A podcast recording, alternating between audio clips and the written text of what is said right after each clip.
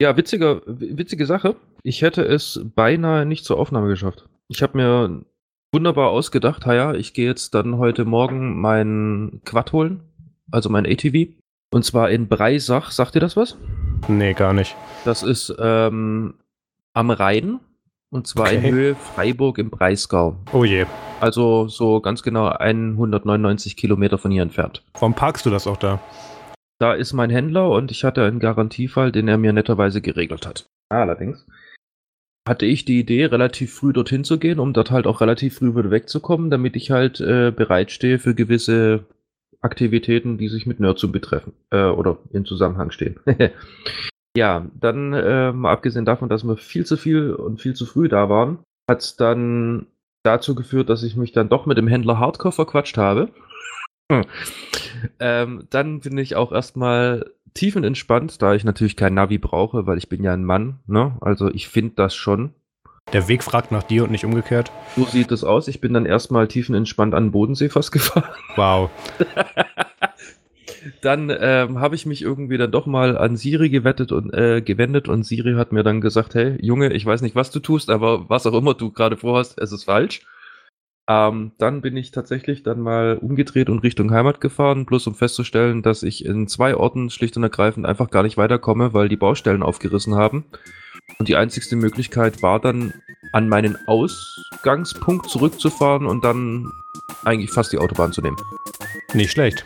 Gut, dass du es noch geschafft hast.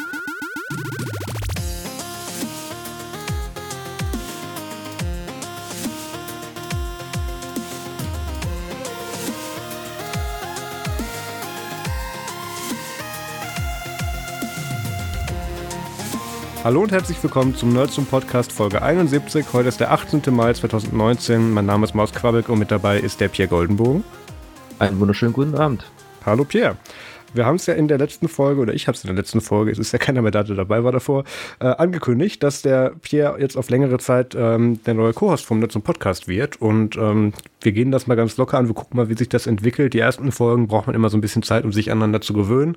Also den Pierre kenne ich jetzt schon ein bisschen länger, der darf sich auch gleich selber vorstellen, aber zusammen gepodcastet haben wir halt noch nie.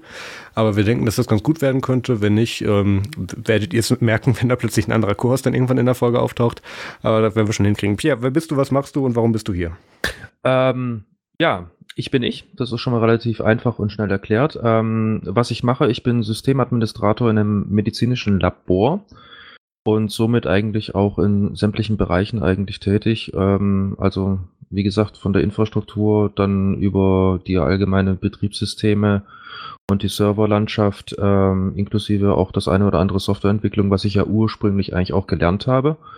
Ja, was mache ich hier? Ähm, es gibt da so einen Marius Quabeck, der hat gefragt, kannst du mal? Und ja, so kam es dazu. Es war tatsächlich des Längeren gedacht, ähm, dass du mal irgendwie auch im Podcast mitwirkst, weil du wirkst ja schon seit boah, über einem Jahr hinter den Kulissen an Nerdsum eigentlich mit, aber warst noch nie, noch nie im Podcast mit dabei.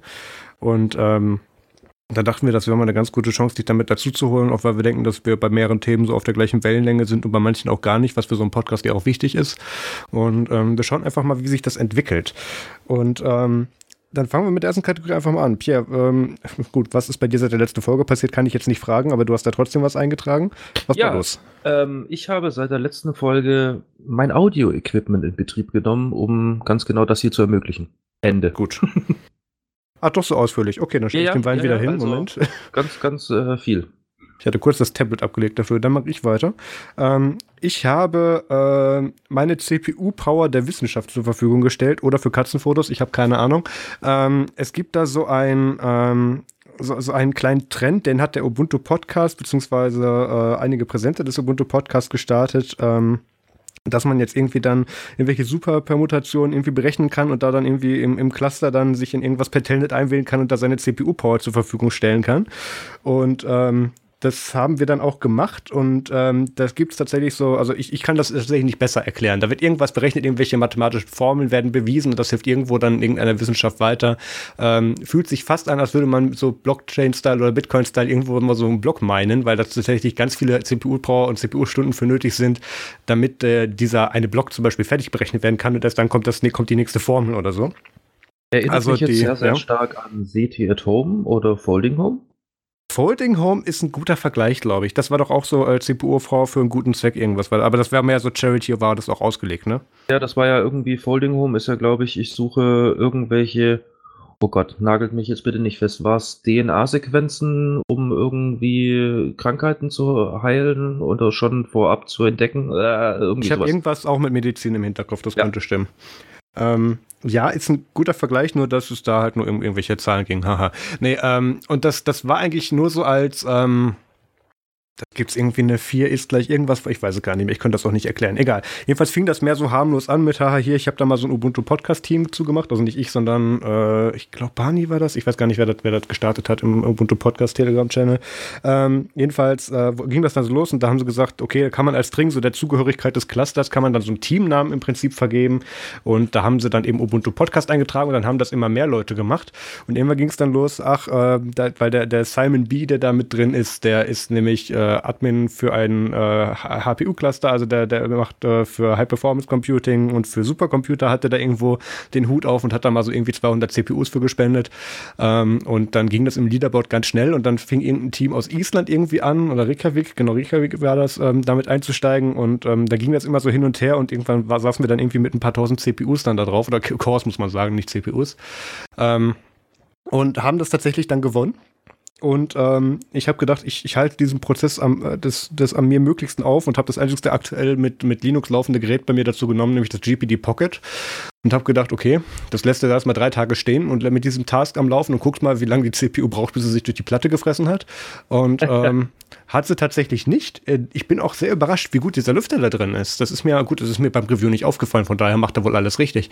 Mhm. Ähm, das, das Ding war nirgendwo, also es war unterm Display, war das ganz kurz so, so ein bisschen wärmer als normal, aber auch noch nichts nennenswertes. Es ist nur aufgefallen, weil es anderswo ein bisschen kühler war. Ähm, die Kühlung geht echt gut. Das Ding lief locker ein paar Tage mit allen vier Cores auf 100 Prozent. Das war ganz nett. Ähm, zu CPU-Cores auf 100 Prozent haben wir gleich auch noch eine Story.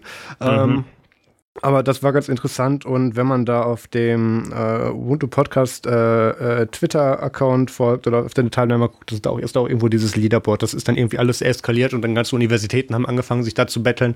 Äh, für diese eine Permutation, mit der das alles anfing, ähm, bei der Berechnung dazu äh, hat tatsächlich das Team Ubuntu Podcast gewonnen. Ähm, ich glaube, mehr als Strom verbraucht habe ich nicht, weil ich habe es nicht verstanden, was da passiert ist.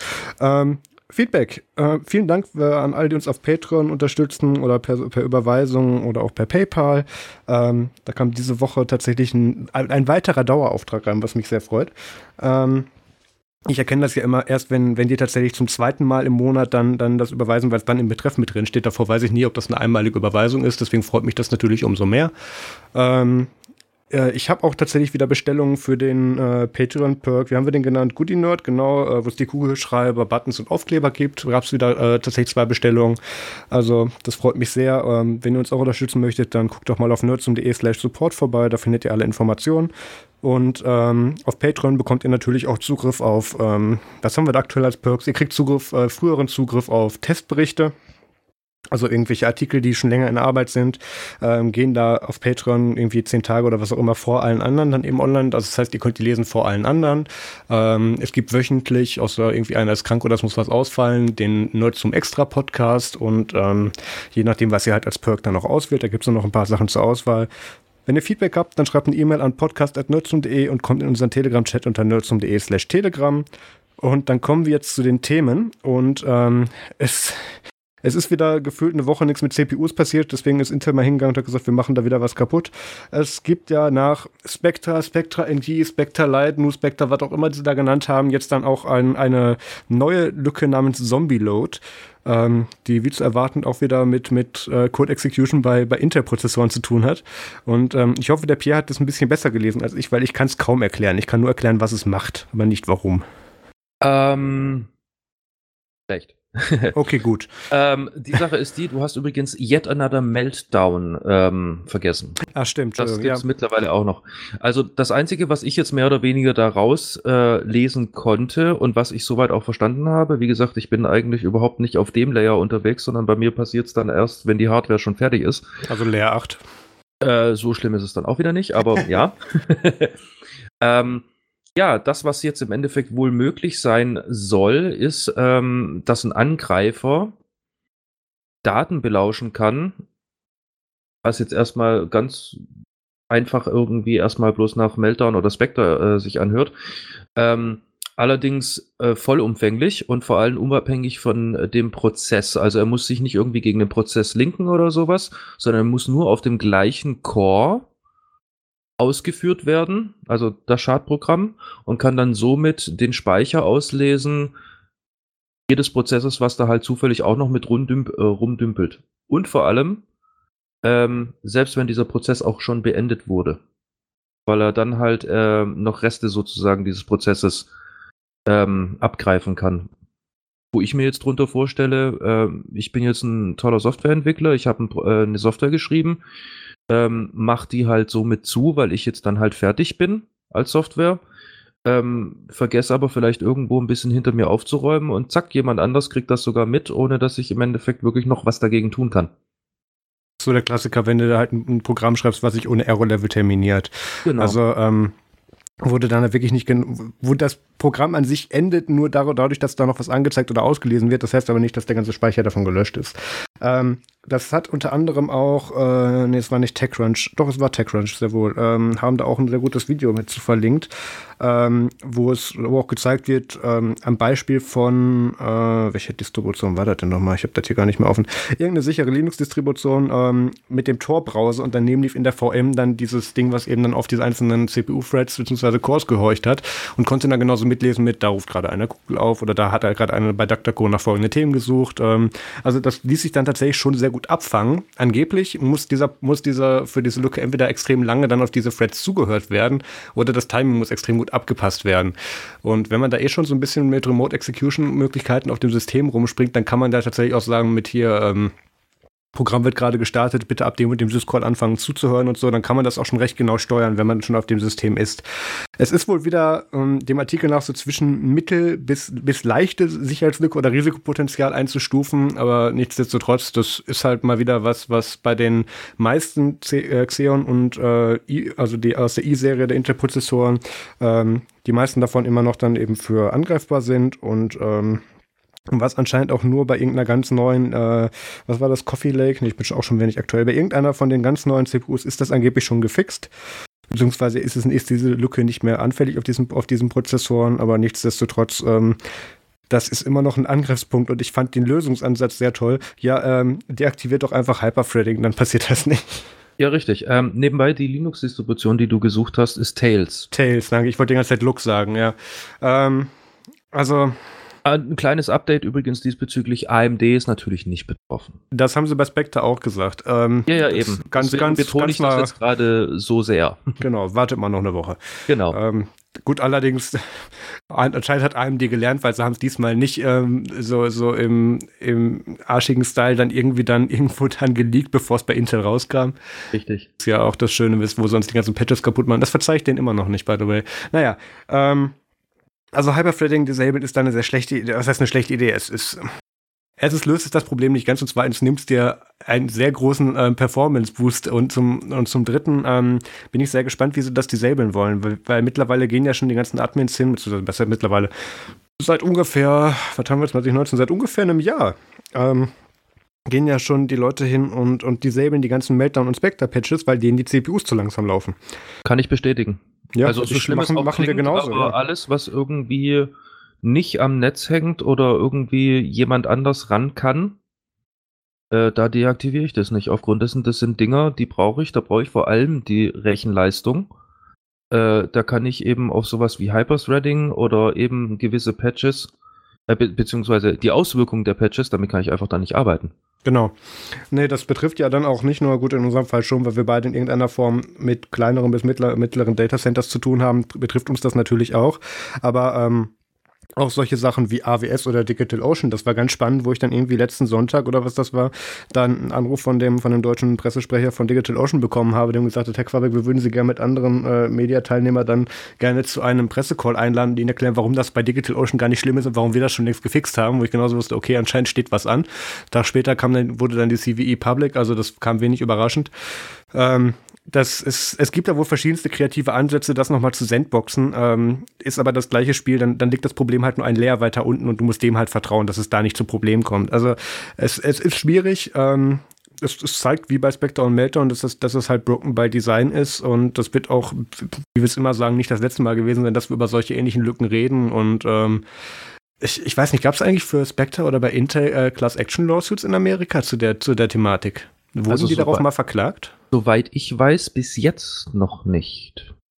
Weil das ist dann auch wieder eine ganz spannende Sache, wenn du so in Richtung Monopolist und so denkst. Dass da da gibt es eine ganz neue, ganz neue Diskussionsgrundlage für. Aber gut, ähm, das wissen wir nicht. Was ich noch so schlimm finde, ist jetzt, wir sind jetzt halt Systemadministratoren. Also ja. ich gehe jetzt einfach mal ein bisschen davon aus, dass wir beide wissen, was wir tun. Wir, zumindest tun wir so, ja. Richtig. Ja, und das sehr professionell. Ähm, aber jetzt der Otto-Normalverbraucher, der läuft jetzt halt in Mediamarkt, Saturn, Alt, suchst du bitte aus. Ähm, Hashtag kein Sponsoring. Ähm, ja, und ähm, holt sich dort jetzt halt irgendein Gerät mit einem Intel-CPU drauf. Jetzt kommt natürlich dann ähm, das Betriebssystem seines Vertrauens um die Ecke und sagt, hey du, hier äh, Sicherheitslücke, ganz wichtig, ich patch dir das mal. Was ja eigentlich so gesehen auch richtig ist. Ja, ähm, was macht denn der, wenn er auf einmal sein, was weiß ich, Far Cry 11 nicht mehr richtig performant läuft? Also wie soll, wenn, wie soll der dann reagieren? Finde ich eine interessante Herangehensweise. Also erstmal, wenn sich dann äh, Otto John Doe dann beim Mediamarkt dann irgendeinen i3 oder äh, gebrandeten MX oder was auch immer dann holt ähm, und feststellt, ach guck mal, alles über Full HD läuft auf dem Ding nicht. Ähm, der wird sich natürlich auch nicht dazu wundern, aber was, auf was du wahrscheinlich anspielst, ist, ähm, welche Auswirkungen das für den Otto-Normalverbraucher hat, der von der Thematik eben nichts versteht. Genau. Ähm, ja, hat, zwei Seiten. Das, das hat die Vergangenheit gezeigt, da ist man meistens auf der sicheren Seite, weil das der Verbraucher eh nicht checkt und einfach sagt, ja, oder so denkt, ja, Geräte werden nach einem Monat Benutzung langsamer, das ist normal. Und wo man sagen muss, nein, das stimmt nur bei Android. Aber die ähm, CPUs haben eigentlich weniger bisher die Schuld bekommen für solche Sachen und dann kriegt man dann solche schönen Sachen empfohlen wie, ja, ähm, installier doch dein Betriebssystem mal neu oder wie ich letztens in der Genius Bar, weil der Lüfter von meinem MacBook Air irgendwie gerüttelt hat, er gemeint hat, ja, versuch's mal mit einem Systemupdate. Ich so, Keule, ich weiß, was ich dir tue, es liegt nicht am System. ähm, nee, aber äh, ich schweife ab. Ähm, also es, es ist bestimmt für die Leute, also gerade wenn es in den USA dann so Richtung Class Action Lawsuit geht, ähm, bestimmt interessant, weil sich darauf bestimmt was ableiten lässt in einem Sinne von, hey, es ist ja so, als hätte ich mir ein Auto verkauft, wo drauf steht, ähm, das ist umweltfreundlich und da stellt sich ein Jahr später raus, nee, ist es doch nicht und ähm, jetzt musst du das wo einstecken, wo du dann weniger Leistung bekommst, damit es legal ist, dann ist es ja nicht mehr das Produkt, was du damals so gekauft hast, der Beschreibung nach, da kann man gegen klagen. Ähm, ist vergleichbar, also es gibt auch keine Firma, die das je gemacht hätte. Ähm, es ist eine vergleichbare Anwendung, aber ähm, das wird bestimmt noch Jahre gehen und da wir das, da ich mich auch bei Spectre aktuell nicht dran erinnern kann, dass das passiert ist oder dass es, dass es überhaupt geprüft wird, ob dazu ein Lawsuit zugelassen wird, ähm, denke ich nicht, dass Intel da noch lange Probleme hat, weil ähm, die reagieren jetzt in dem Sinne richtig, die sagen, in der nächsten Generation ist das gefixt, wir wussten das nicht und das hat jahrelang auch keiner ge gewusst oder ausgenutzt. Hier sind unsere Lösungsvarianten davon. Ähm, die, die Produkte werden dadurch ja nicht unbenutzbar. Da wär das, dann wäre das eine leichte Argumentation. Aber ähm, das, das müssen Anwälte klären und das, da muss sich dann auch das Gericht finden, in den meisten Fällen das Oberlandesgericht in München. Äh, ähm, und äh, müssen da dann wieder irgendein Präzedenzurteil machen, weswegen dann irgendwo Technik kaputt geht. Also das, ähm, das werden wir in Zukunft erst noch erfahren. Da weiß ich nicht, wo das hingehen wird. Ja gut, es übersteigt A unseren Horizont und B, ähm, der Vergleich mit der Automobilindustrie war gefährlich genug. Deswegen würde ich fast schon vorschlagen, wir verlassen dieses Thema an dieser Stelle, bevor ja, es eskaliert. Ich bin nur positiv eingestellt gegenüber Marken, die entweder wie so eine Nase von einer Katze aussehen oder was mit Sternen zu tun haben. Da bin ich vertraglich zu verpflichtet, das zu sagen. Nein, ähm, ist ja alles nicht mehr meine Baustelle. Apropos, ja gut, da kommen wir fast wieder zurück. Ähm, das, das EuGH in, Gott, wo war das denn? Äh, war das, war das Dänemark? Nee, das war Italien, glaube ich. Irgendwo ähm, hat das EuGH bestimmt, dass die Arbeitszeiten von Arbeitnehmern, beziehungsweise dass Arbeitgeber die Arbeitszeiten ihrer Arbeitnehmer tracken müssen und dass man da nicht mehr so auf Kulanz arbeiten kann oder ähm, halt im Hinblick darauf, dass die Überstunden richtig getrackt werden können. Und ähm, das ist aus mehrerlei Hinsicht interessant. Ganz einfach, weil ich, glaube ich, mittlerweile alle drei dieser Systeme durch habe, die es da gibt. Ähm, die erste ist so, das war mein, das war mein allererster Job, bei dem ich ganz berauschend drei Monate verbracht habe. Ähm, da war das quasi auf Kulanz. Da hieß es, ja, du kommst irgendwann so gegen neun an und, und gehst dann irgendwie gegen fünf oder so wieder und da guckt dann keiner so genau hin. Ähm, außer es steht ein wichtiger Kunde vor der Tür, dann wird natürlich erwartet, dass du bis 10 Uhr abends da bleibst, aber auf dem Papier stehen halt trotzdem nur acht Stunden.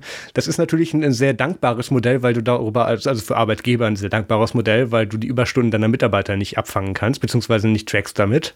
Und dann auch letzte sagen, also ja, hier steht nirgendwo was von, von mehr Arbeitszeit. Das, es liegt ja in deinem Ermessen, dich an deine Arbeitszeiten zu halten.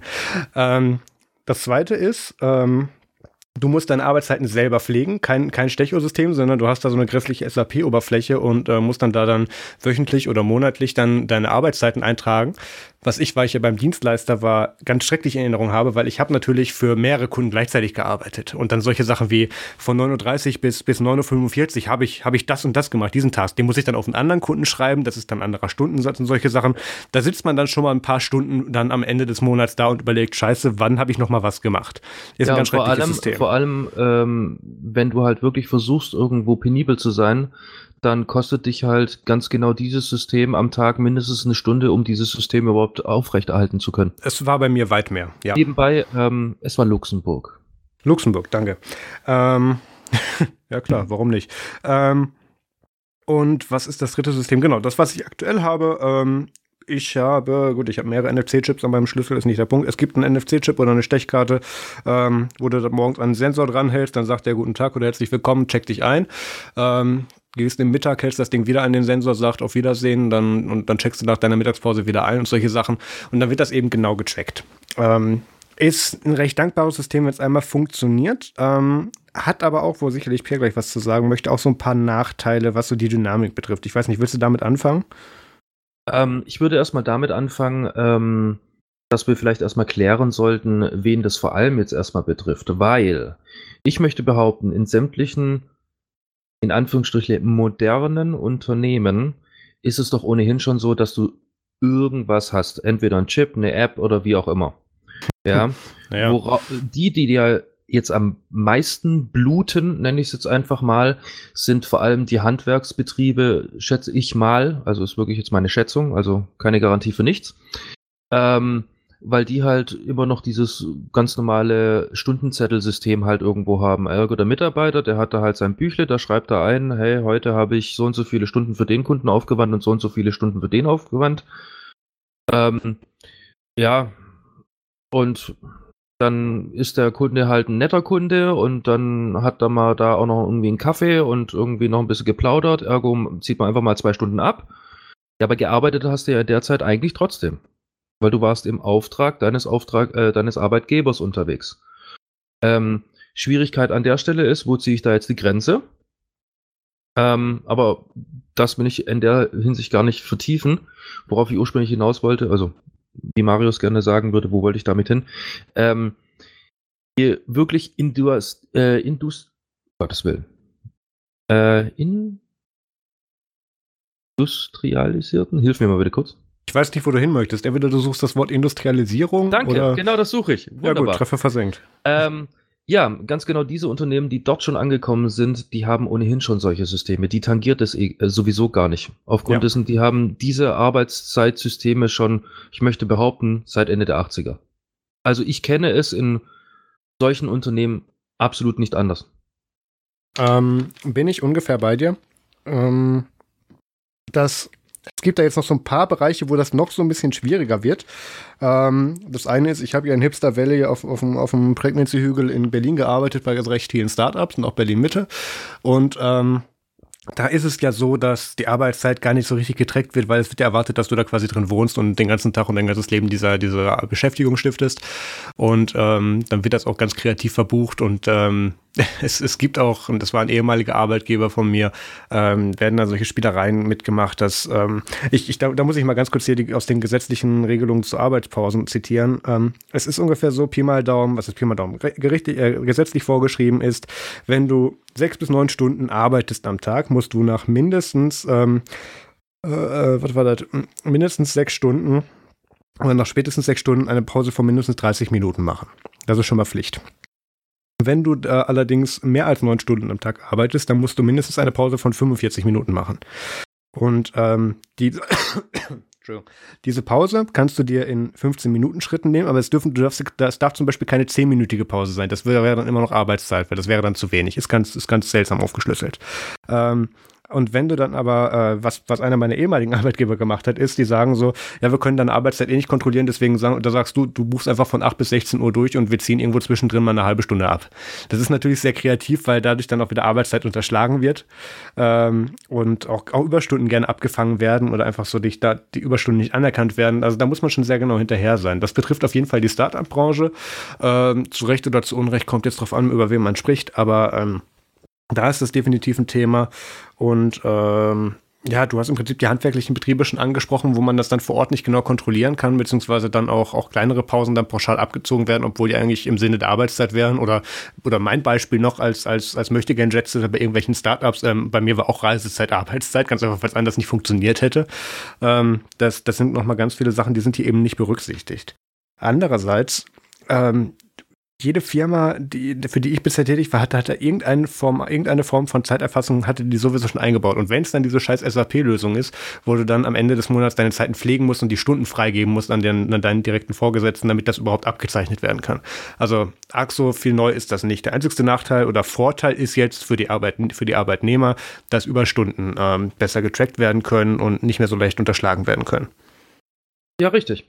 Ähm, daher kommt wahrscheinlich auch, ich zitiere, wir Arbeitgeber sind gegen die generelle Wiedereinführung der Stechuhr im 21. Jahrhundert. Das, das, ist jetzt natürlich ein sehr schöner Satz, weil der erstmal natürlich dieses ähm, Stechuhr 70er, 80er Jahre äh, trainieren soll und dann natürlich auch hier ähm, äh, dann natürlich auch zeigen soll, dass das einfach nicht mehr zeitgemäß ist, wo man aber sagen muss, natürlich ist das, muss die Arbeitszeit irgendwie getrackt werden. Ja, richtig. Also, was ich jetzt daraus interpretieren würde, ist, äh, ja, ich bin auch dagegen. Also, Stechuhr finde ich doof. Gibt uns doch eine App.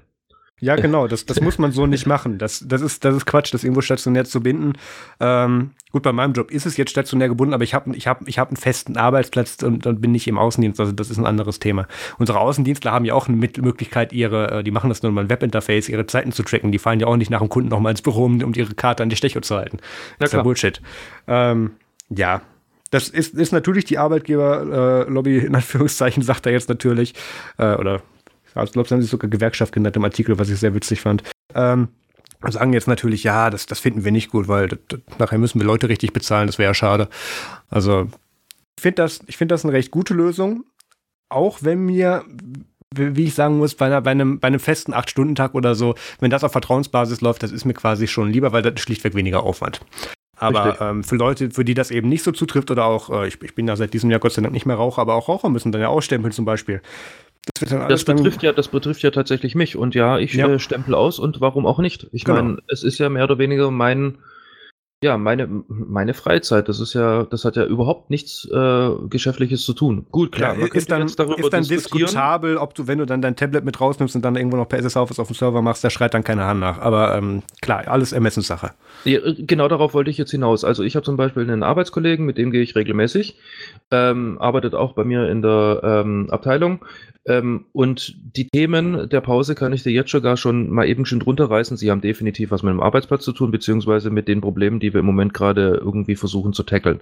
Ja, also somit könnte ich mich jetzt auch hinstellen und sagen, ja, aber eigentlich ist es ja Geschäft, weil wegen ich rede ja mit dem über Arbeit, aber ja, das könnte ich eigentlich auch oben sitzend tun, ohne dabei eine zu rauchen. Äh, ich sehe es halt tiefenentspannt. Also, okay, ich gehe raus, eine rauchen, gehe an die frische Luft, stempel ich aus. Ich sehe es ja. halt so, ich, ver ich verlasse meinen Arbeitsplatz. Jeder, der seinen Arbeitsplatz verlässt, also sein Betriebsgelände, ja, ist ja dann auch, ist ja auch eine Versicherungsfrage und so weiter und so fort. Ähm, ja, der hat eigentlich auszustempeln, aufgrund dessen er ist außerhalb der sozusagen Betriebs- oder Geschäftsräume. Ja, und so sehe ich es halt. Ich gehe halt raus, gerne rauchen, komme wieder zurück, stempel wieder ein, Thema erledigt. Fünf Minuten meines Tages. Ja, das, das muss man, das muss man tatsächlich auch fallbezogen sehen, weil ich habe tatsächlich auch ein Beispiel irgendwie ähm, von, von einem Kollegen, der dann ähm, bei uns in der Fertigung arbeitet, in der Firma, wo ich jetzt bin, der dann zum Beispiel in seiner Raucherpause dann sich mal eben mit dem, mit dem Logistikleiter dann am Rolltor koordiniert für die nächsten Aufträge, die reinkommen und solche Sachen. Das, und ich, ich will nicht sagen, ob er ausstempelt oder nicht, weil ich das gar nicht weiß. Es, es wäre so ein Beispiel, wo ich sage, da, das, er überbrückt den Weg, überbrückt den Weg von seinem Büro zu dem Ding mit einer Zigarette, ist ein anderes Thema. Ähm, aber auch, wo du gerade gesagt hast, mit, unterhaltest dich dann mit Themen, die klar ähm, äh, berufsrelevant sind oder geschäftsrelevant sind. Ähm, in den, in den glorreichen Zeiten, als ich noch über ein Spesenkonto verfügt habe, habe ich ganz klar solche Gespräche mit Arbeitskollegen, wenn das zum Beispiel über Mittag stattfand, habe ich mir dafür äh, einen Bewertungsbeleg ausstellen lassen, ich habe das als Spesenrechnung eingereicht. Ähm, ganz einfach, weil wir da effektiv weitergearbeitet haben in der Zeit, plus Nahrungszufuhr. Aber ja, effektiv haben wir dabei gearbeitet. Ja, aber ähm, das, das geht schon über diese Regelung weit hinaus. Ich denke, das ist auch nicht der, Weiter, der Weisheitsletzter Schluss. Ähm, da werden wir noch einiges hören. Ähm, womit geht es denn weiter? Ach also, ja. WhatsApp wurde gehackt. Ähm, An alle bitte Update einspielen. Ja, nächstes Thema. Nein, ähm, es, es war wieder eine Sicherheitslücke, die nicht so in der Art, aber die sehr an eine Lücke von vor knapp einem Jahr erinnert. Ähm, die Kurzform ist, du kannst über oder über bestimmte Wege kann man, wenn man über WhatsApp angerufen wird, ähm, kann eine Lücke entstehen, die, Road, die Remote Code Execution zulässt und ähm, dazu musst du den Anruf nicht mal annehmen. Dazu reicht es, wenn dich jemand anruft und ähm, ist natürlich dementsprechend kritisch und ähm, kam raus, äh, ich glaube über die New York Times, ähm, über irgendeinen Anwalt, der anscheinend von, von der Firma NSO ähm, anscheinend na, ich will mich da jetzt nicht um Kopf und Kragen kriegen, der Artikel ist nicht so eindeutig. Auf jeden Fall ähm, wurde das über irgendeinen Anwalt, ähm, gegen den noch mehr, oder der auch mehrere Klagen gegen eine bestimmte Firma betreut, wurde aus dem entsprechenden Sprachraum, wurde der anscheinend mit diesen Nachrichten dann angegriffen und hat das dann ähm, über, was war das, das kanadische Cyber Defense Center? Nee, wie hieß das? Ähm, äh, ich hab's. Citizen Lab, genau. Citizen Lab, genau. Ähm, hat das dann eben da darüber prüfen lassen und da kam das recht schnell raus. Ähm, da ging es dann natürlich ganz schnell in die Richtung, ja, hier Update. Und was diese Lücke so, so spannend macht, ist, dass das jetzt nicht irgendwie der Android oder der iOS-Unterbau gewesen wäre, der diese äh, Lücke zulässt, sondern das war, das war, wie sich das für eine ordentlich gemanagte Sicherheitslücke gestört, Plattform äh, agnostisch. Ähm, das heißt, es ging wirklich auf, äh, wo haben sie überall Patches angeboten? Android, äh, das ging bei der iOS, äh, das ging bei iOS, Windows Phone, genau. Äh, wo wir gerade bei Windows Phone sind, da würde oh mich mal interessieren, wenn ich jetzt ähm, den WhatsApp-Client benutzen würde, also hier dieses WhatsApp Web, heißt das so? Ja. Das heißt so, wäre ich dann auch dran? Weil ich kann ja damit auch Calls empfangen. Also ich weiß nicht, weil ich, ich traue tatsächlich der ja, komplementieren wir ruhig mal äh, Firefox ausnahmsweise. Ich traue Firefox und, und, Chrome tatsächlich zu, dass die ihre Containerisierung ähm, im Griff haben. Einfach aufgrund, dass die sich mit mir als WhatsApp-Lücken auseinandersetzen müssen, so den ganzen Tag lang. Ähm, ich denke nicht, dass das über, über äh, Web tatsächlich auch äh, kritisch wäre, sonst würde das hier stehen. Ich habe dazu einen sehr schönen Tweet von, ähm, von Natalie Silvanovic gelesen. Das ist äh, eine Hackerin, die bei Google Project Zero arbeitet, also die die, die Sicherheitslücken finden, dann äh, responsible Responsible Disclosure machen und wenn die nicht reagieren, die dann ins Internet stellen. Ähm, war ein schöner Tweet, der sagte, use Tor, use Signal, apply updates, accept that every device could be, but probably isn't compromised, live your life. Ähm, fand ich True. einen sehr schönen Satz. Ich weiß jetzt nicht, ob ich unbedingt für Tor hier äh, Advocacy betreiben soll, weil ist halt, ist halt staatlich finanziert, ist schon ein bisschen schwierig. Signal, ja, kann man machen. Ähm, ist halt dann hässlich. Ja, ist halt dann doof, aber sicher. Ähm, ja, ich denke schon, dass das mit den aktuellen Updates wieder ganz gut behoben ist. Ähm, Zeitgleich hat sich dazu dann auch natürlich ähm, Pavel Durov, äh, seines Zeichens aus Russland vertriebener V-Kontakte-Gründer äh, und äh, äh CEO von Telegram und Telegraph und so weiter, ähm, zu Wort gemeldet und hat dann einen schönen Artikel auf, wie sich das gehört, nicht auf Medium, sondern auf Telegraph und eine Plattform schon gehört, geschrieben mit dem Titel Why WhatsApp Will Never Be Secure und hat da hat er halt einmal groß ausgeholt und ich, der, der, hat auch zu allen seinen Statements tatsächlich gute, gute Quellen ähm, angefügt, bis auf bei einer Sache, die ich so ein bisschen äh, matschig fand. Aber ähm, das, das muss man jetzt natürlich aus der Perspektive sehen eines CEOs, der sein Produkt jetzt auf diesem, aus diesen Gründen dieser Sicherheitslücke jetzt hervorheben möchte. Ähm, das ist schön, dass du das sagst. Aufgrund dessen, genau darauf wäre ich mich jetzt zu sprechen gekommen. Ja finde die Inhalte, die er da schreibt, also die Quellenangabe, finde ich wirklich sehr, sehr gut. Ja. Allerdings ist es sowas von dermaßen Marketing-Sprech, weil ich, ich, ich, ich rezitiere jetzt einfach mal ins ja. Blau hinein. Unlike Telegram, WhatsApp is not open source. Ganz ehrlich, I don't care. Es ist mir vollkommen egal, wenn die Clients open source sind. Ich will wissen, was der Server macht. Das Ding, was wirklich die Kommunikation tut. Okay, aber Und in dem Fall war es ja, Open Source. In dem Fall war es ja aber eine kleinzeitige Lücke.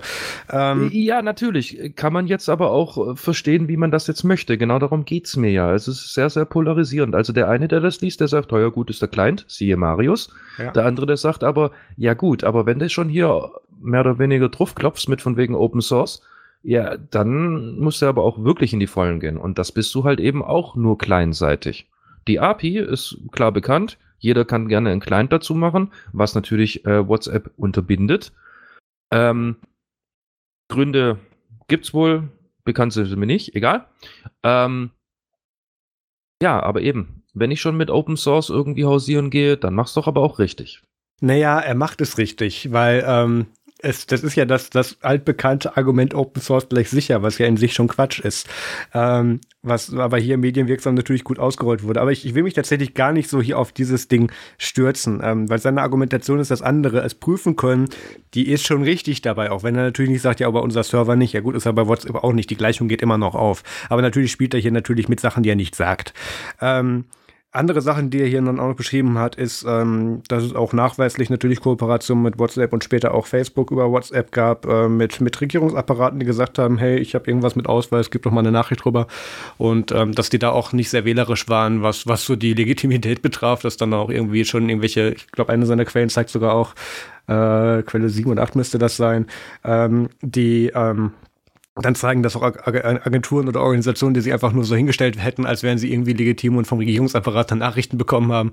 Also, ähm, dass, dass diese Verschlüsselung, dass da niemand mitlesen kann, ähm, dass sie damals von Signal geforkt haben, das, das kann man denen glauben, wenn man möchte, ist auch gar nicht der springende Punkt. Was sie viel eher rausgeben können, ist der Teil, der eben nicht verschlüsselt ist, wer hat wann mit wem und wo und mit welchem Meme-Type und so weiter äh, kommuniziert.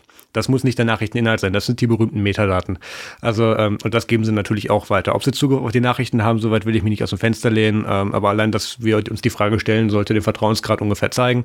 Ähm, das, das fällt dann halt auch wieder so unter die Kategorie, äh, wie vor, von Horn vorgelesen, that every device could be, but probably isn't compromised. Ähm, ich will mir die ganze Zeit den Satz verkneifen mit, man hat ja nichts zu verbergen, aber in den meisten Fällen sollte man auf der sicheren Seite sein, allein dem Wahrscheinlichkeitsprinzip nach. Absolut. Ist, ist, natürlich hier nicht die beste Lösung und soll keine Argumentation dafür sein, ist jetzt nur so der Erfahrungswert.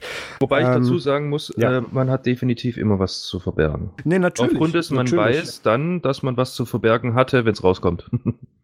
das, das, das soll jetzt auch gar nicht die Argumentation sein. Natürlich hat da jeder was, wo er denkt, ja, das ist der Grad, mit dem ich das gerne in der Öffentlichkeit breitreten würde und der nicht. So dieser, dieser typische, äh, damals ein sehr schön und sehr oft verwendeter Facebook-Post-Vergleich. Ähm, alles, was du auf deine Facebook-Pinwand stellen würdest, würdest du das deinem Chef so ins Gesicht sagen. Das ist ein ganz guter Realitätsabgleich. Ähm, kann, kann man natürlich also wieder kommen mit, ja, ich bin mit meinem Chef bester Kumpel, bla bla. Nee, ah. aber ähm, ist, ist natürlich Bullshit. Was ich meine ist, ähm, dass ähm, die, die Frage ist, ist man interessant genug, dass man diesen ganzen Aufwand macht, ähm, um an dieses bestimmte Geheimnis ranzukommen oder irgendwas zu bestätigen? Solche Sachen. Also, ähm, aber wie gesagt, soll keine Argumentation dafür sein, im Gegenteil. Nein, also ich muss ganz ehrlich sagen, ich äh, sehe es tatsächlich sehr, sehr pragmatisch. Ähm, wer bin ich schon? Und es trifft einfach auf, ich möchte behaupten, 90 Prozent der User zu. Wer seid ihr schon, dass ihr so interessant seid, dass da irgendjemand wirklich hingeht und sagt, okay, das will ich jetzt wissen? Ja, dürfen wir aber als Argumentation auch nicht bringen, weil das macht die, das macht die Situation nicht besser oder rechtfertigt sie in irgendeiner Weise. N natürlich nicht, aber ich sage jetzt auch bloß meine Meinung dazu, wie ich, ich mit ich versteh, umgehe. Ich verstehe deine Argumentation, da bin ich ganz bei dir. Ähm, ja, dann hat Durov eben in seinem, in seinem Post eben noch weiter ausgeholt mit, ähm, ja, hier, Telegram hat noch nie Daten rausgegeben und WhatsApp hätte irgendwelche NDAs und die ehemaligen Gründer dürfen sich nicht zu äußern. Muss man ja jetzt auch glauben, wie man will. Ich persönlich glaube das dem Herrn Durov, weil ähm, er hat, ich, ich habe das glaube ich schon ein paar Mal erklärt. Der Herr Durov hat ähm, vor zig Jahren, 2021, 2, glaube ich, hat er ähm, ja mit, mit V-Kontakte diesen ähm, russischen Facebook-Klon gemacht und ähm, musste dann irgendwann das Land verlassen, weil er sich gegenüber der Regierung geweigert hat, der russischen Regierung Zugriff auf bestimmte Privatsphäre-relevante Informationen von Usern zu geben und ähm, hat daraus natürlich für sich einmal ein Statement gemacht, weil so eine Botschaft geht gut und ähm, hat dann eben angefangen, einerseits Telegraph, also eben als freies Blogmedium für die Öffentlichkeit zu erstellen, wo man sich auch fragen muss, ja, okay, wo kommen die Daten her, wo gehen sie hin? Aber ähm, eben dann auch hat angefangen, dann auch aus dieser Motivation heraus ähm, etliche Millionen auf Telegram-Entwicklung zu schmeißen, was ich persönlich ein ganz nettes Motiv dazu finde. Vor allem, weil sich der Ursprung mit, dass er tatsächlich das Land verlassen musste oder quasi vor, Auto, vor, der, vor der Autorität da fliehen musste, tatsächlich verifizieren lässt. Das ist für mich ein zehnmal höherer Ansporn, diesem Dienst mehr zu vertrauen, als wenn sich da jetzt irgendeiner hinstellt mit Hallo, wir sind Signal, wir sind sicher. Weil, ja, aber, ähm, ja. Aber warum ist Ende-zu-Ende-Verschlüsselung nicht dann per Definition an? Das ist die leidige Diskussion. Das ist eine Komforteinstellung. Ende-zu-Ende-Verschlüsselung hast du, kannst du bei One-on-One-Text machen, wenn du ich weiß, möchtest. Ich weiß, ich weiß, ich weiß. Dadurch verlierst du aber. Default. Ja, Default ist es deswegen nicht, weil du dann den Zugriff auf Multi-Device ähm, eben verlierst, was man ja, wie ich diese Woche auch ein paar Mal zu hören bekommen habe, bei Signal wohl machen kann unter bestimmten Umständen, wo man sich aber auch wieder fragen muss, diese Keys werden dann ja offensichtlich synchronisiert. Also welchen Wert haben die dann noch, wenn die irgendwo unterwegs abgegriffen werden können oder an welcher Stelle im schlimmsten Fall bei Signal selber liegen, dass man diese Keys sich holen kann. Ähm, das sind alles Angriffspunkte, die gibt sich Telegram absichtlich nicht, weil die sagen, hey, dieser Key bleibt auf deinem Gerät, den kann man nicht synchronisieren. Deswegen geht das, dieser One-on-One-Chat auch nur auf diesem einen Gerät, wenn du ihn verschlüsselt startest. Und ähm, Gruppenchats sind per Definition nicht sicher, einfach weil sie mehrere Leute, über die du keinen Zugriff hast, äh, äh, benutzen. Ähm, und zum anderen ähm, ist das eben einfach eine Komfortoption. Du hast ganz gerne deine Nachrichten überall. Äh, Multidevice ist ja auch ein ganz großes Feature, was Telegram auch ähm, herausstellt. Und ähm, da wurde hier dann eben ähm, ja, es, es ist sehr pragmatisch. Also wenn du willst und wenn du dir der Lage bewusst bist, wie du das machen möchtest, dann kannst du sichere Chats machen. Aber per Default ist es natürlich so, dass du sämtliche Funktionen und Features nutzen kannst. Das kann man dann sehen, wie man will. Aber andererseits ähm, verwehren sie sich nicht der Option, das zu tun. Ähm, schöne Argumentation. Gefällt mir. Okay. Ähm, ja, da gibt es tausend Argumente für, tausend Argumente dagegen. Was ich sagen will, wo ich auch gerade schon mit Durov hinkam, ähm, ich vertraue seiner Botschaft und seiner Motivation sehr viel mehr als ähm, klingt wieder doof, irgendwelchen Open Source Projekten, weil die den Nachteil haben, eben größtenteils von Freiwilligen äh, benutzt bzw. entwickelt zu werden und da gibt es halt irgendwo immer Lücken. Natürlich kann das auch gerade der Vorteil sein, dass man darüber was rausfinden kann, aber in den meisten Fällen hört man es eben andersrum. Ähm, ja, wo wollte ich eigentlich damit hin? Ähm, genau, ähm, dem, genau, da, das, da, fing das, da fing dieser kleine Rückblick zu Durov an. Er hat natürlich auch gesagt, ja, die äh, äh, ehemaligen Facebook-Gründer, gar nicht wahr, der doch, der diese Woche auch, aber ging es um den ehemaligen WhatsApp-Gründer, hat er gesagt, ähm, darf sich nicht genau äußern, weil der natürlich NDAs hat und äh, Maulkorb-Verträge und ähm, hat dann gleichzeitig gesagt, ja, Telegram hat noch nie Daten an Regierungen rausgegeben und ähm, wo man sagen muss, die Aktion letztes Jahr, wo Russland sich halt mal im Internet selber lahmgelegt hat, in dem Versuch, Telegram abzuschalten, ist eine ganz gute PR für diese Argumentation, ähm, würde ich, glaube ich, so, so, sogar glauben. Andererseits sagt das der Gründer über seinen eigenen Dienst. Also darfst du eigentlich auch so nicht glauben. Ähm, aber wie gesagt, was ich meine, ist halt, mir gefällt die Motivation hinter Telegram sehr viel besser und ähm, ich glaube, ich glaube der Botschaft, die die hier machen. Und ähm, es, ich, ich tue mich immer schwer damit zu sagen, ja, hey, bitte bekehrt Leute zu irgendeinem System. Das ist das, was mich von Desktop Linux weggebracht hat. Das ist das, was mich äh, der meisten Open Source Entwicklungen, wo ich mich jemals daran beteiligt habe, mich wieder weggebracht hat von, weil mir das alles dann irgendwann zu religiös und, und, und zu, zu viel Evangelismus dabei war. Da hatte ich irgendwann keinen Bock mehr. Ähm, da tue ich mich bei Messengern genauso schwer eigentlich, weil äh, ich habe mich damit abgefunden, jeder kann nutzen, was er will. Ich bin doch nicht dumm, zu dumm, äh, mehrere Apps zu bedienen. Warum denn dann nicht? Ähm, weswegen ich auch den, den Ansatz unserer äh, der lieben Frau Barley gerade so, so interessant finde mit, ja, Messenger müssen jetzt gezwungen werden, interoperat, äh, interoperabel zu sein. Was einen Haufen von Problemen mitbringt, die wir irgendwann mal in einer eigenen Folge diskutieren. Aber ähm, ja. Darf ich jetzt an dieser Stelle Delta-Chat einwerfen? Nein, darfst du nicht. So, das war die letzte Folge mit Pierre. Danke, dass du da. Nein. Ähm, ich mache das nicht mehr. Das letzte Mal haben wir dadurch einen Patron verloren. Nein, nein, nein, nein. Nein, nein. Ähm, nee, ähm, nee die Sache ist die, ähm, also diese ähm, Lösung, dass äh, jedes System mit jedem System kommunizieren können soll, das gibt's ja schon. Ja, das versucht gerade Matrix sage ich mal, so, so relativ erfolgreich tatsächlich zu etablieren. Ähm, die haben ja diesbezüglich auch relativ gutes Backup mittlerweile von der französischen Regierung bekommen. ja, unter anderem. U unter anderem auch dadurch einen ziemlich fiesen Breach äh, beziehungsweise Leak von ähm, User-Daten. Der gelbe Raum, auch, ja. Äh, wovon ich auch tatsächlich selber betroffen war. Ähm, Sache ist die, was ich halt aber auch irgendwo dahinter sehe, ist, ähm, also nur mal kurz Matrix dann zu Ende abzuhandeln. Ähm, ich finde es prinzipiell jetzt gut, dass da jemand dahinter ist, der dann halt auch wirklich mal richtig aufpasst. Also, dass es dann nicht nur irgendwelche Jungs sind wie du und ich, die einfach gerade Lust dazu haben, sondern das sind jetzt dann auch wirklich Leute, die werden dafür bezahlt, damit das Ding endlich einfach wirklich nur sicher ist. Ähm, um nochmal dann aber wieder, sag ich mal, die Brücke zu schlagen zu dieser Interoperabilität, ähm, wirst du niemals schaffen. Aufgrund dessen heutzutage verkauft sich ein RFC-Standard einfach nicht mehr. Heutzutage musst du was Besonderes, was Eigenes sein. Das, das ist du, sonst wirst du nicht akzeptiert. Das ist genau das Ding. Und da geht es nicht nur darum, dass man sich, wieder Beispiel DataChat, möglichst dämlich und nicht interoperabel wie möglich von anderen Diensten abgrenzt, sondern ähm, da geht es für mich auch so ein bisschen um, um, um den Klassenkampf zwischen diesen ganzen Applikationen. Was ist das Killer-Feature, weswegen die User unbedingt deine App nutzen müssen, damit sie nur dieses Feature haben können? Ähm, dieser Login ist ja auch bewusst gewählt und den finde ich teilweise auch gar nicht schlecht. Ich will nicht, dass jede App das gleiche kann und dann wird das langweilig. Im Gegenteil, ich will, dass manche Apps besser sind als andere. Und ähm, dass das eben dadurch nicht aufgeweicht wird, indem die miteinander alle kompatibel sein müssen. Okay, Data-Export ist ein anderes Thema. Aber ähm, das ist, ist, ich will am Ende nicht, nicht wie, ach, ich habe ganz früher Gwibber und Pigeon mal verwendet. Das sind diese Desktop-Messenger-Clients, die es unter Desktop Linux mal gab. Äh, obwohl Pigeon gibt's glaube ich, immer noch, sieht immer noch aus wie vor zehn Jahren. Ähm, wo dann halt, wo du halt so 20 Prozent des Funktionsansatzes äh, äh bekommen hast äh, auf Textbasis und dann alles andere war nicht ganz so geil. Aber es war interoperabel, ja schön. Nee, ähm, möchte ich nicht. Ich möchte, dass Dienste sich voneinander absetzen können und ähm, dass, die, dass die auch sagen dürfen können, dass dieses Feature nur bei uns geht solche Sachen. Und ähm, da sind wir dann ganz schnell wieder dann im Bereich Monopolismus und ich warte nur darauf, dass sich die EU auf dieses Thema stürzt, weil dann haben wir richtig Spaß, weil dann können wir das Ganze mal in der gesamten Softwarewelt machen und dann, dann, dann hat zumindest SAP Spaß. Das wäre mir den Spaß fast wieder wert, wenn ich so drüber nachdenke. Egal, eigene Folge. Ähm, äh, ich wollte gerade sagen, das ist ja nicht mal mehr schon ein äh, Nerd zum Extra, das ist ja schon dann, ja, da können wir eine Folge draus machen. Das ist eine Themenfolge, ja.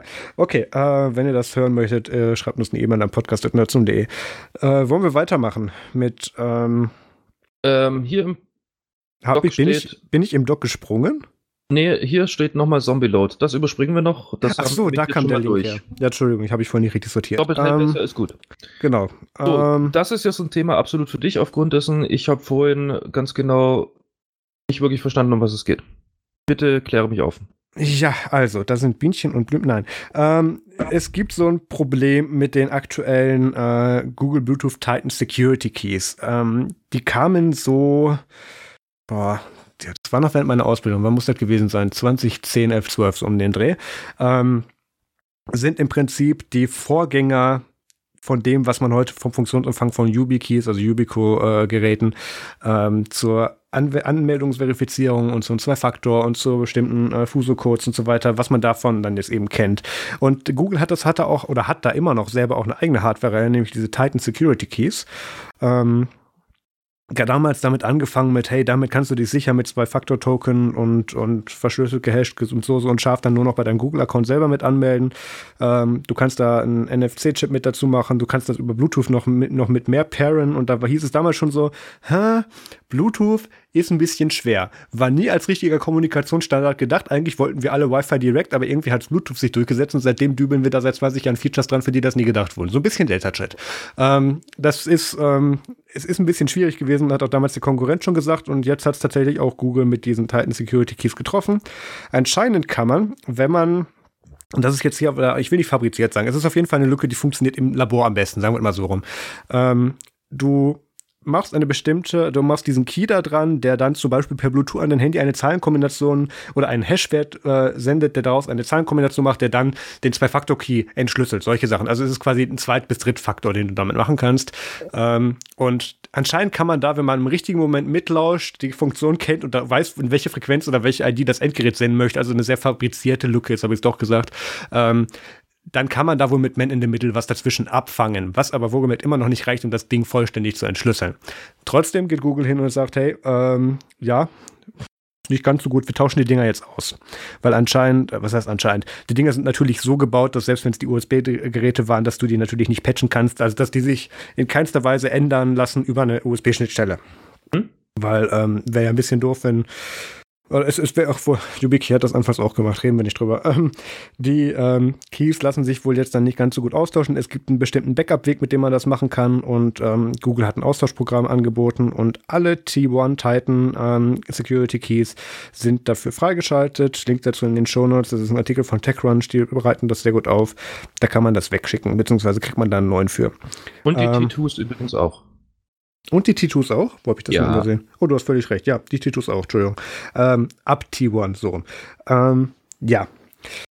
Es ist, es, es, ist, ähm, es ist das Problem. Also, ich kann sehr gut nachvollziehen, der äh, CFO, nee, der CEO von, von Yubico, die YubiKeys machen hat, hat sich natürlich auch ähm, in der Sekunde hingestellt und gesagt, ja, wir haben damals auch ganz früh mal Bluetooth evaluiert, ob wir das damit reinmachen, sind zum Schluss gekommen, dass das so ein bisschen kacke ist und nehmen das nicht. Und Google hat das halt doch gemacht, sind damit wohlgemerkt jetzt ungefähr sieben, acht Jahre gut gefahren. Und dazwischen gab es keine Sicherheitsprobleme mit den Dingern, das muss man denen auch vorhalten. Aber wie es halt so ist, ähm, irgendwo gibt es immer einen Nerd, der zu viel Zeit im Keller hat und dann kommt sowas eben raus und der stellt das dann auf GitHub und dann halb Russland so cool. Nehmen wir. Nein. Ähm, wenn ihr so ein Gerät habt, schickt's ein, lasst es austauschen und ähm, Und ich nehme das jetzt einfach nicht persönlich. So. Du nimmst das jetzt einfach nicht persönlich. Hm. Hast ja. du deinen YubiKey schon? Benutzt du den NFC YubiKey? Äh, nein, ich benutze äh, tatsächlich jetzt gerade den Librem Key. Oh je. So, kommen wir also zum nächsten Thema. TeamViewer war 2016 Opfer eines Cyberangriffes. Ja. Ähm, das ist eine eigene Folge. Ähm, richtig. Deswegen bevor, kommen wir zum nächsten wir, Thema. Bevor wir zu äh, dieser Teamviewer, ja nicht, ja doch eigentlich schon Lücke kommen, ähm, es steht hier, dass 2016 die Teamviewer GmbH gehackt wurde und dann, man hat damals den Vorfall nicht bekannt gemacht. Warum erinnere ich mich denn aus ungefähr dem Zeitraum an exakt so eine Berichterstattung? Ich meine sogar, die hätten wir bei Ubuntu Fun damals noch vermeldet. Ich meine mich nämlich auch deswegen ja. zu erinnern oder beziehungsweise gerade daran zu erinnern und äh, deswegen habe ich das jetzt auch einfach mal mit aufgenommen. Okay. Gut. Allerdings waren wir beide wohl offensichtlich, äh, professionell wie wir sind, äh, durchaus dazu imstande, das nicht zu recherchieren. Offensichtlich, mir fällt es jetzt auch nur gerade wieder ein. Aber da du das Thema reingepackt hast, kannst du es auch besser erklären. Ja, gut. Äh, Im Endeffekt geht es schlicht und ergreifend darum, dass 2016 wohl eine Sicherheitslücke vorherrschte im TeamViewer, die mittlerweile aber geschlossen gepatcht, äh, sucht euch aus ist. Ähm, also vorausgesetzt, ihr habt das geupdatet, nehme ich an. Ja, also wer jetzt noch mit einem Teamviewer, äh, lass mich mal neun sagen oder zehn sagen, äh, unterwegs ist, gut. Ja, doch, wobei kann noch passieren. Quick Connect. So neu schon, ja, genau. Quick Connect kann es dann schon möglich machen. Und die sind ja leider nicht mehr abwär abwärtskompatibel, so wie es früher schön war. Naja, das Problem ist, seitdem sie damals angefangen haben, auch zu sagen, hey, du darfst das redistributieren, du kannst dir hier eine bestimmte Exe runterladen mit deinem Firmenlogo, haben die das halt alle irgendwann gemacht und seitdem nicht mehr aktualisiert, aber es steht das Firmenlogo drüber. Also, ähm, so, ich schweige jetzt dann mal besser. Okay, alles klar. Ja, äh, frühere Arbeitgeber von mir, nevermind. Ja, ähm, genau. Ja. Ähm, ja, gut. Ähm, auf jeden Fall, das Ganze ist jetzt gepatcht. Ähm, es kam jetzt dann aber halt mal tatsächlich mal zur Sprache. Was zum Teufel ist denn da jetzt eigentlich passiert? Ähm, laut Aussage von TeamViewer ist ganz genau gar nichts passiert. Natürlich. Und ähm, sie denken auch, dass äh, in diesem Zeitraum aufgetretene Vorkommnisse wohl eher daran gelegen haben, dass äh, Spyware oder Malware irgendwie, oder von mir aus auch Keylogger, suchst dir aus, irgendwie ähm, Daten abgegriffen haben und deswegen ein Remote-Zugriff auf diese jeweiligen Geräte irgendwie möglich war. Finde ich schwierig. Finde ich sehr, sehr schwierig, die Aussage, aufgrund dessen, ähm, das ist einfach bloß, ja, wie soll ich sagen? Das ist einfach so ein bisschen das Thema von das, äh, vom Schreibtisch, vom eigenen Schreibtisch geschoben. Sind auch zu wenig Details bekannt. Und auch viel zu wenig Details äh, bekannt. Also ja, es gab wohl eine Sicherheitslücke, die ist auch 2018 ähm, aufgetaucht. Und zwar war das ein sogenanntes Passwort-Leak, also ein Passwort-Leck. Ähm, für die, die es recherchieren wollen, bekannt unter CVE 2018 14 4 mal die 3. Und äh, durch diese CVE war es halt nun mal möglich, aus dem Arbeitsspeicher Plaintext das Passwort, was fix hinter, hinterlegt wurde. Also es betraf jetzt nicht irgendwie diese, äh, ich starte TeamViewer, bekomme meine feste ID, aber ein random Passwort. Sondern Account Codes. Genau, aber ja, genau, aber es gibt ja auch die Möglichkeit zu sagen, ähm, ich starte den TeamViewer und habe dann äh, ein fix hinterlegtes Passwort. Damit ich immer wieder mich drauf zugreifen kann. Diese, äh, oder ja, auf die Systeme zugreifen kann. Ähm, diese Daten wurden natürlich dann über diese ähm, schönen Komfortfunktionen vom TeamViewer, die sogenannten TeamViewer Accounts, hinterlegt, wo du mehr oder weniger eine Adressliste hast von sämtlichen Systemen, wo halt fixe IPs und äh, Quatsch, nicht IPs, IDs ja. hinterlegt waren, inklusive den dahin ähm, verbundenen Passwörtern. Ähm, diese Sachen waren somit also abgreifbar und es konnte darauf zugegriffen werden. Das ist jetzt geschlossen 2018. Vorgefallen ist das 2017 und 2016.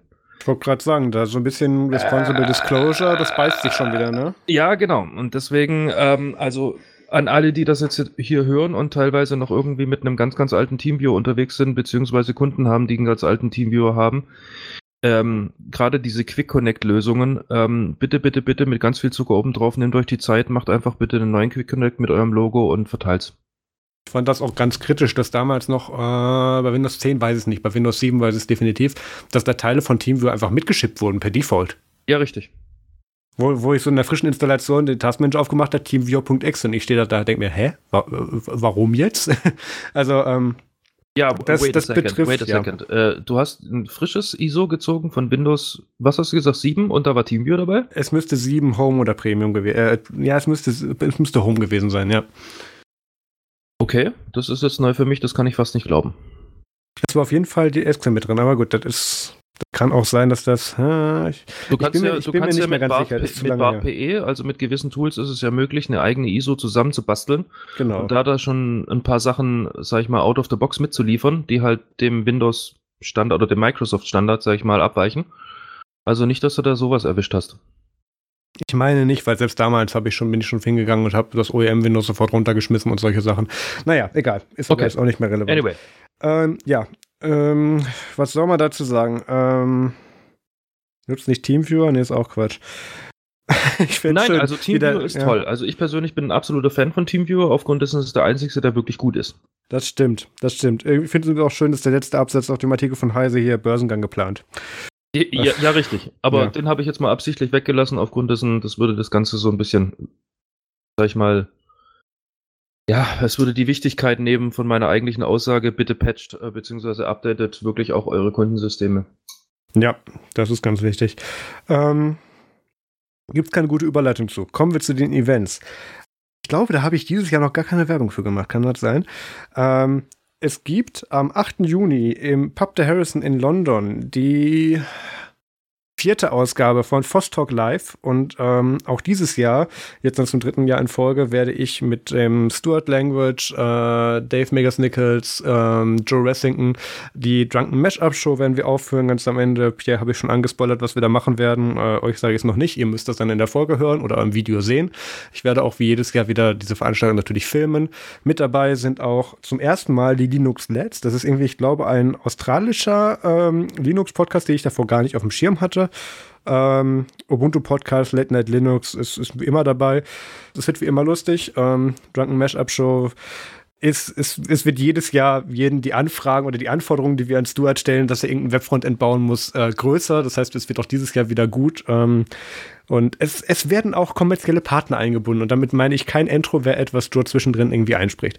Ähm, es gibt, glaube ich, sogar noch ein paar Tickets, wenn ihr ähm, auf Twitter euch meldet. Ich habe meine beiden Tickets ähm, vorletzte Woche, glaube ich, sogar schon weggegeben, weil ich festgestellt habe, ich brauche die nicht, weil erstens stehe ich entweder auf der Bühne oder hinter der Bar und, operiert und, und, und habe halt die Kamera in der Hand.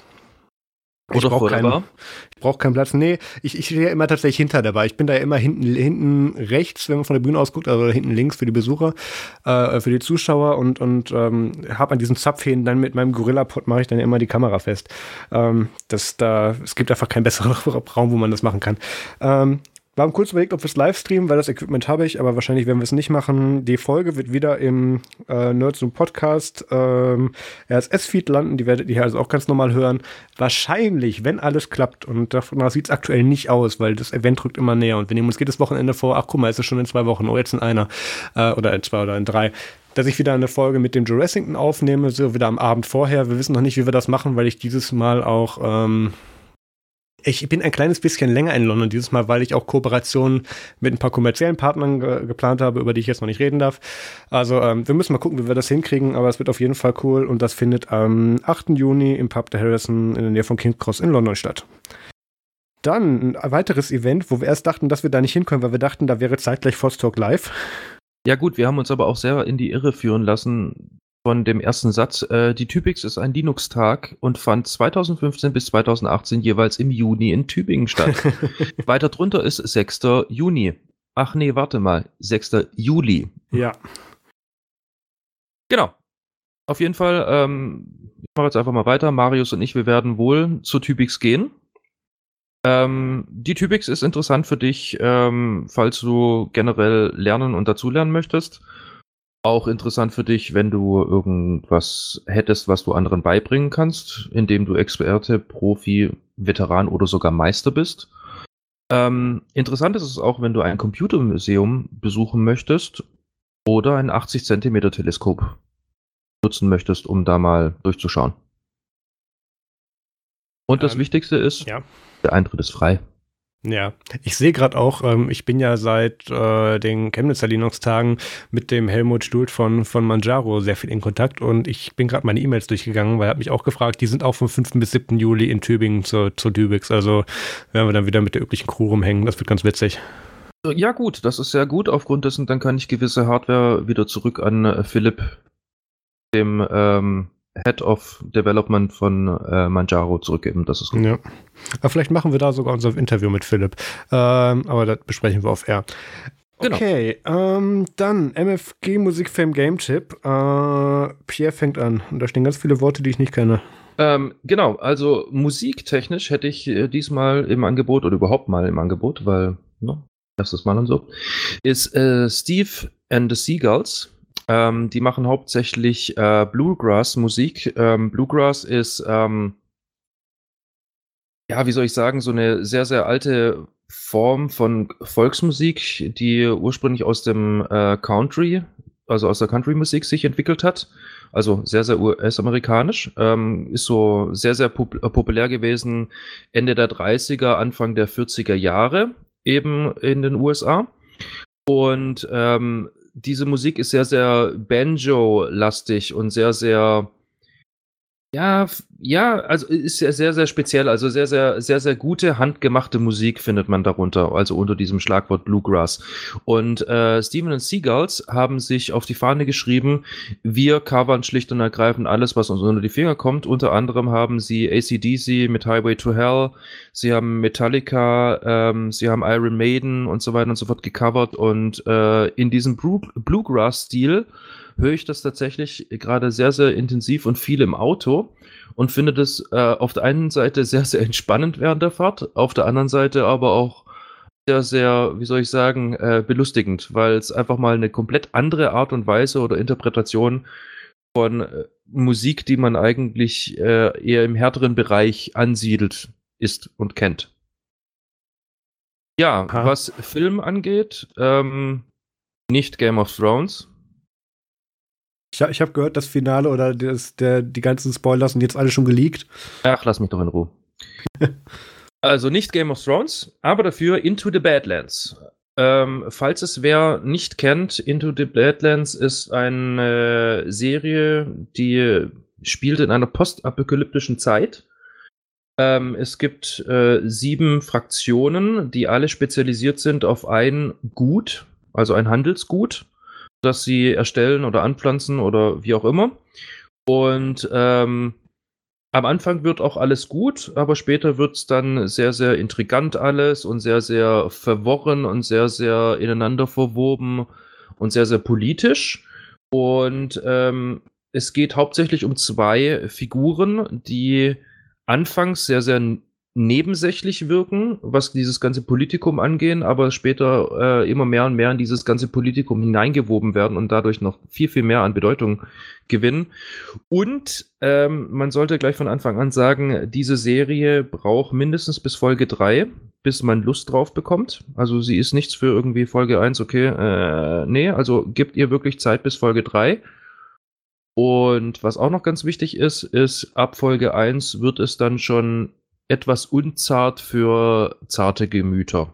Also ist definitiv für die Leute, die gerne Action haben und auch von sowas wie Ach, wie heißt das Zombie-Gedöns nochmal? The Walking Dead, genau. Ja. Ähm, nicht irgendwie abgeschreckt sind oder sowas, ist das durchaus was ähm, für das abendliche Programm. Unter anderem auch deswegen, weil es eben halt nichts mit Zombies zu tun hat, sondern eher martial artsig ist. Martial Artsig ist auch schön, ja. Arzig, ich habe extra versucht, das ZIG zu betonen. Das war auch fast keine Absicht von mir. Ja, richtig. Ähm, ja, und als Spiel bin ich vor kurzem ähm, einfach mal wieder darüber gestolpert. Ich habe meinen Steam-Account geöffnet und habe gesehen, ey, ich habe mir irgendwann Borderlands geleistet. Und zwar Borderlands 2. Das ist jetzt wie alt? Acht Jahre? Sechs Jahre? Ich weiß es nicht. Ich habe es in meiner. Ausbildung gespielt. Das ist lange her. Ja, ich habe es nie gespielt. Okay. Ich spiele es jetzt gerade. Intensiv. Ich liebe dieses Spiel. Ich will den dritten Teil endlich haben. Also, ne, falls jemand nochmal irgendwie möchte, Borderlands 2 lohnt sich, weil 3 ist angekündigt. 3 durfte man jetzt sogar schon eine Stunde live äh, sehen. Gibt's alles auf YouTube. Und es sieht genauso abgefahren, krank, bombastisch, ganz viele verschiedene Waffen mäßig, Claptrot-Tich aus wie 2, nur in geiler. Okay. Marius. Ja, ähm, ich habe äh, den neuen Pokémon-Film Detective Pikachu angeschaut, über den ich auch, ich glaube, Mario hatte den letzte Woche mal kurz angesprochen. Ähm, ja, Ryan Reynolds als Pikachu, als was sonst. Ähm, unsicher. Ich habe ich hab die Befürchtung, so sehr ich auch diese originale Serie gemocht habe und so sehr ich auch alle von diesen äh, Gamer-Spielen damals gespielt habe und ich habe das ja auch auf der Switch, die, die ich nie anfasse, ähm, es, es, ich, ich befürchte, ich bin aus dem Alter der Filme raus. es war, es, es, ich fühlte mich zwischenzeitlich sehr gelangweilt. Also, ähm, so, war teilweise auch sehr unterhaltsam, aber ähm, nee, Ich habe gehofft, du hypst es für mich, weil ich bin nämlich sehr, sehr hin und her gerissen, ob ich diesen Film sehen möchte. Ne, sehen kann man den trotzdem, der war jetzt nicht schlecht, aber ähm, ich, ich dafür ins Kino? Nee, alles klar, danke. Du hast doch Internet zu Hause, das ist Ja, eben, eben ganz genau, eben ganz genau. Ich, ja. ich, entscheide mittlerweile, lohnt es sich für mich ins Kino zu gehen und diese, vergessen mittlerweile, wie viel es kostet, 10 aufwärts, auszugeben, weil er so bombastisch gut ist? Nee, ist 3D, das kostet mehr. Von mir aus, du, ich habe kein Problem damit, auch 19 Euro hinzuzahlen äh, oder hinzulegen, wenn der Film einfach geil ist. Ja, siehe ah. Avatar oder sowas. Da war mir da Geld, oh, äh, oh, das Geld oh, völlig oh, egal. Ist mir erste, egal, was andere Leute meinen. Äh, der meinen. erste Film, der 3D kaputt gemacht hat. Ja, ist mir egal, was andere Leute meinen. Mir hat er sehr, sehr gut gefallen. Punkt. Okay. Auf jeden Fall, ich hätte dafür auch 40 Euro eingezahlt. Äh, ähm, und ganz genau darum geht's, weil mittlerweile finde ich einfach keinen Film mehr, wo ich irgendwie sage, oh ja, Kino. Ja, was ich noch geguckt habe, ist House of Cards Staffel 6. Das lief so irgendwie die letzten drei Tage noch so im Hintergrund äh, durch. Ähm, immer noch ein, ein sehr guter äh, Polit-Thriller. Also fast unangefochten. Designated Survivor hat da in der aktuellen Staffel sehr gut vorgelegt, aber äh, House of Cards einfach äh, jetzt irgendwie nach sechs Jahren, das, das oder mittlerweile sogar mehr, ähm, gibt es nicht viel, was daran kommt. Dann habe ich vorhin gesehen, nämlich gerade als äh, House of Cards die letzte Folge durchgelaufen ist, macht der Netflix immer so, übrigens, folgendes gibt es jetzt auch oder Playing Next. Ähm, habe ich gesehen, dass The Rain Staffel 2 jetzt startet. The Rain war äh, nochmal so diese Kurzform, wo es ja dieses ähm, also irgendwie vergifteter Regen und dann irgendwie die halbe Menschheit ausgestorben, alles so ein bisschen The Walking Dead Style, aber ähm, hochtechnisiert und dann gibt es eben dieses Geschwisterpaar, was da dann eben durch die äh, da, da darin eben dann aufwächst und da versucht drin zu überleben und mit irgendwelchen Fraktionen sich zusammen beschließt. Also auch so ein bisschen im Divergent oder äh, Insurgent ähm, äh, das ist ganz spannend und da gucke ich mir die zweite Staffel auch an und ähm, dann wären wir jetzt schon beim Patreon Spoiler. Und auf Patreon reden wir heute über äh, faltbare Laptops. Wir haben gedacht, nach faltbaren Smartphones könnte es nicht schlimmer kommen. Nein. Lenovo in ihrem ewigen Versuch, die X1, das X1-Branding noch verwirrender zu machen, haben jetzt auch einen faltbaren PC unter der Marke rausgebracht oder wollen rausbringen, so rum. Und wir haben viele Gedanken dazu und da reden wir gleich auf Patreon drüber. Patreon.com slash nerdzoom. Ab einem Euro könnt ihr das hören. Äh, ab einem Dollar, Entschuldigung, also quasi weniger. Ähm, wir hören uns nächste Woche wieder. Pierre, ich finde, das war ein ganz guter Anfang und ich glaube, wir machen damit nächste Woche auch weiter. Gerne. Und ähm, wenn ihr Feedback habt, dann kommt in unsere Telegram-Gruppe unter nerdsum.de slash telegram oder schreibt uns eine E-Mail unter podcast.nerdsum.de und dann hören wir uns in einer Woche wieder. Vielen Dank fürs Zuhören, macht's gut und bis zum nächsten Mal. Tschüss. Tschüss.